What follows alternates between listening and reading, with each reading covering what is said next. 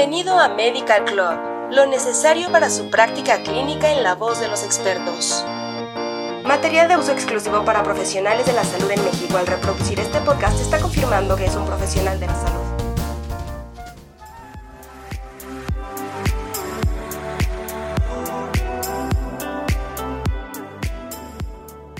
Hola, nos alegra que escuches el quinto capítulo de la edición Dolor en Medical Club. Como en otros capítulos, te compartiremos información relevante para complementar tu conocimiento y te apoye en tu práctica médica diaria.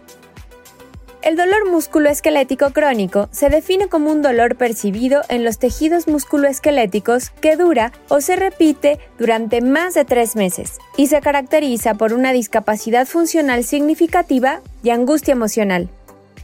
Podemos clasificarlo como dolor crónico primario, si no puede atribuirse directamente a una enfermedad o daño conocido, o secundario si es causado por una enfermedad que afecta directamente los huesos, articulaciones, músculos y o tejidos blandos relacionados. Ejemplos claros de esta última categoría son condiciones de dolor heterogéneas causadas por infecciones depósitos de cristales y procesos autoinflamatorios que conducen a una inflamación local o sistémica persistente y cambios estructurales. ¿Sabías que aproximadamente 1.710 millones de personas en el mundo tienen trastornos musculoesqueléticos? Además, estos son la principal causa de discapacidad a escala global. Entre los más frecuentes está el dolor lumbar, con una prevalencia de 568 millones de personas. La mayoría de las fibras nerviosas sensoriales en huesos y articulaciones son nociceptores silenciosos que solo se activan con estímulos potencialmente peligrosos de alta intensidad. Estas neuronas sensoriales primarias son pseudounipolares.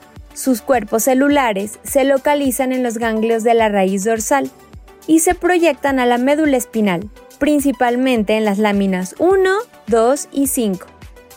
El hueso también está inervado por fibras nerviosas simpáticas, adrenérgicas y colinérgicas, que cumplen varias funciones, incluidas la remodelación ósea, la regulación vascular, la infiltración de células inmunitarias y la función de las células progenitoras óseas.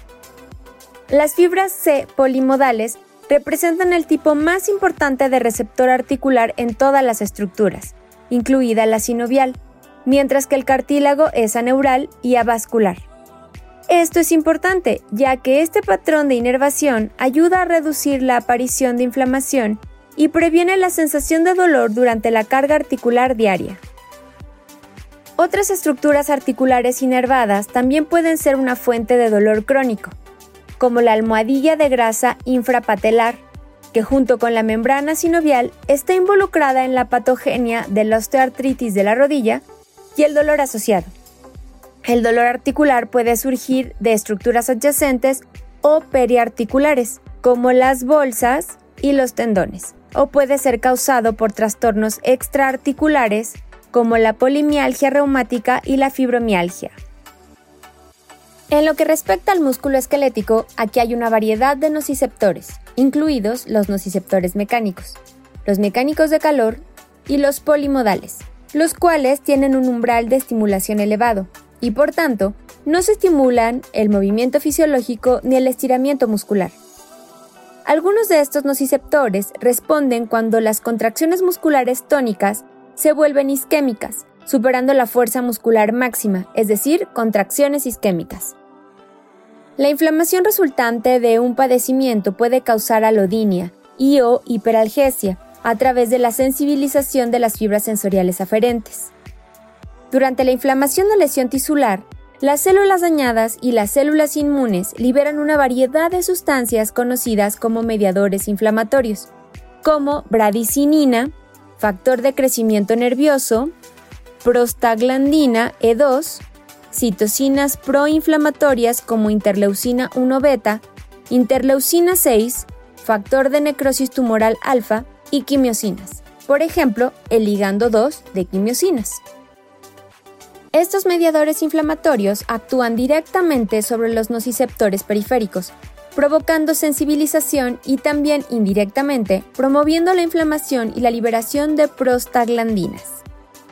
La sensibilización se produce mediante la activación de vías de señalización intracelulares.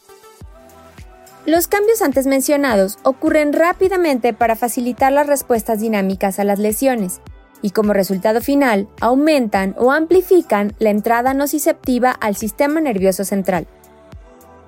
Después de la inflamación aguda, un porcentaje significativo de fibras C amielínicas, que habitualmente son insensibles a la estimulación mecánica en la articulación normal, desarrollan capacidad de respuesta a la estimulación mecánica y exhiben una mayor actividad. En consecuencia, estos nociceptores silenciosos contribuyen significativamente al dolor de huesos y articulaciones en condiciones patológicas. Consejo para el diagnóstico. El dolor localizado alrededor de la fuente del dolor se denomina dolor local o dolor primario, mientras que el dolor que se siente en una región diferente lejos de la fuente del dolor se denomina dolor referido. Este último se utiliza ampliamente como herramienta de diagnóstico. En la práctica clínica es muy común observar que el dolor en una región, por ejemplo el cuello, el hombro o la cadera, se propaga a otra, por ejemplo el brazo, la mano o la rodilla. El dolor de músculos y articulaciones generalmente se describe como profundo, difuso y difícil de localizar con precisión. En pacientes con dolor musculoesquelético, los síntomas pueden ser la suma del dolor referido de múltiples tejidos, como ligamentos y músculos al mismo tiempo, lo que dificulta establecer el diagnóstico adecuado. El dolor musculoesquelético crónico tiene un gran impacto social y emocional, que puede incluir disminución de la socialización, incapacidad para trabajar, pérdida de independencia, ansiedad, depresión y preocupación por el futuro. Además, se considera un problema clínico importante el cual requiere mayor investigación sobre los mecanismos neurobiológicos periféricos y centrales para mejorar la comprensión, el diagnóstico y el tratamiento. Y así concluimos el tema de dolor musculoesquelético. Esperamos la información haya sido útil e interesante para ti. Te invitamos a seguirnos porque en el próximo capítulo de la edición Dolor de Medical Club revisaremos el tema de dolor por posturas laborales. Hasta pronto y gracias por escucharnos.